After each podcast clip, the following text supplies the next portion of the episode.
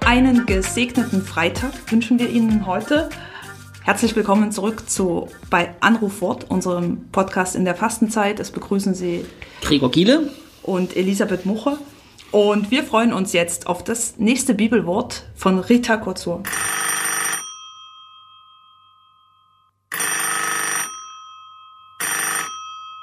Hallo, hier Rita. Es ist diesmal ein Ehepaar, das folgendermaßen schreibt. Unser Trauspruch stammt aus dem Buch Genesis und galt Abraham als Verheißung vor seinem Aufbruch. Etwas verwundert waren wir ja über diesen Trauspruch zu unserer Hochzeit. Wir maßen der Sache nicht so viel Bedeutung bei. Im Laufe des Lebens änderte sich das. Immer wieder sind wir auf Gottes bedingungslosen Segen angewiesen. Ob wir wohl für andere zum Segen wurden? Jetzt, im 50. Ehejahr, reflektieren wir das Empfangen und Weitergeben. Ihr Spruch stammt aus Genesis Kapitel 12, Vers 2. Ich werde dich zu einem großen Volk machen, dich segnen und deinen Namen groß machen. Ein Segen sollst du sein. Und sie ergänzen, auf unserer Trauurkunde steht jedoch, ich will dich segnen und du sollst ein Segen sein. Und auf diese Zusage haben wir uns eingelassen. Liebe Elisabeth Muche und lieber Gregor Giele, haben auch Sie Erfahrungen mit empfangenem und weitergegebenem Segen? Die Zeit läuft.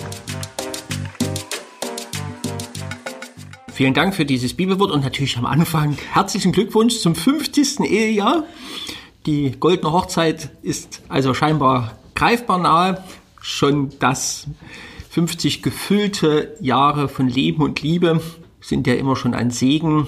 Die lange Zeit gilt ja bei uns als Segen.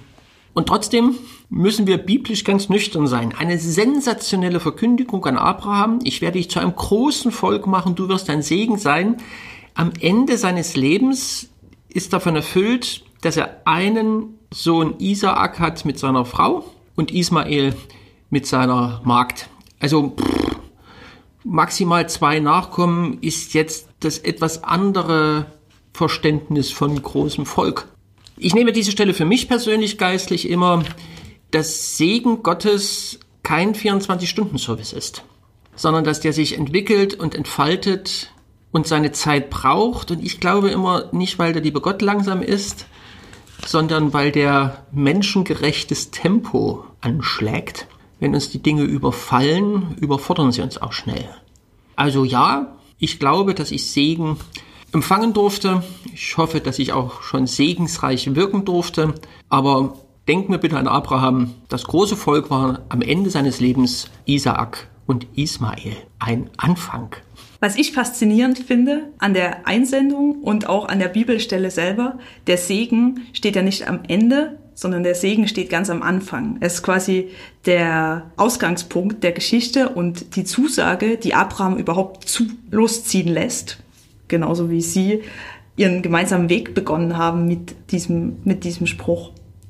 Ganz am Ende der Bibel bei Paulus steht dann, und sie alle sind gestorben, ohne das Verheißene erlangt zu haben.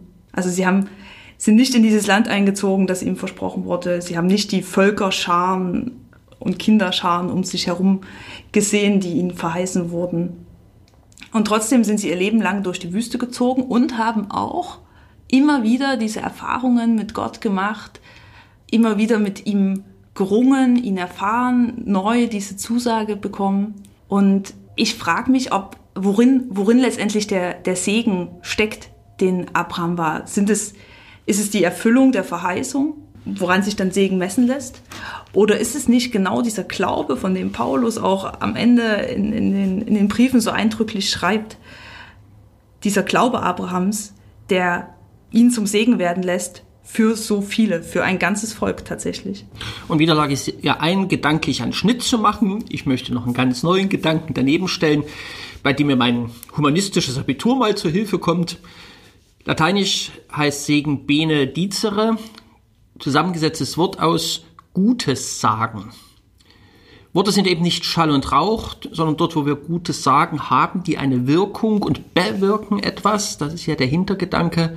Wenn Gott, der allmächtige Gott, Gutes sagt, segnet, dann ist natürlich die Wirkung seiner Worte um ein Vielfaches höher, ganz klar.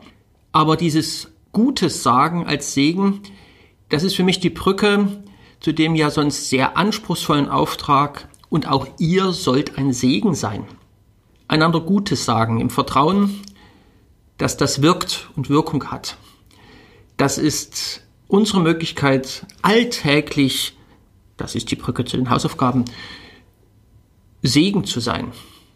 Das werden Sie, liebes Ehepaar, im 50. Ehejahr ja aus Hunderten und Tausenden von Erfahrungen wissen. Das Gute, was Sie sich einander gesagt haben, das hat Wirkung gezeigt. Das war für Ihre Beziehung Segen, sicherlich auch für Ihre Familie so vorhanden.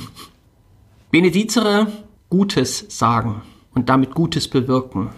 Das ist Segen auch im Alltag. Und ich sehe die glänzenden Augen von Schwester Elisabeth, weil die jetzt sofort weiß, wie sie daraus die Hausaufgabe macht. Ja, die Hausaufgabe haben Sie, glaube ich, schon verstanden. Deswegen wage ich es noch, einen kleinen Dreh dazuzulegen. Ja, gutes Sagen. Und gleichzeitig Abraham auf diese Zusage, die er bekommt, sagt gar nichts. Er geht los. Und Segen sein, die eigene Zusage wirken lassen und umsetzen, eben nicht nur in Worten, auch in Worten, aber nicht nur in Worten, sondern gutes Zusagen dem Nächsten, dem anderen, dem Ehemann, der Ehefrau, ohne Worte. Überlegen Sie mal, was das heute sein könnte. Der Zusatz war natürlich nicht abgesprochen, weil wir können ja hier nichts absprechen. Einen guten Tag.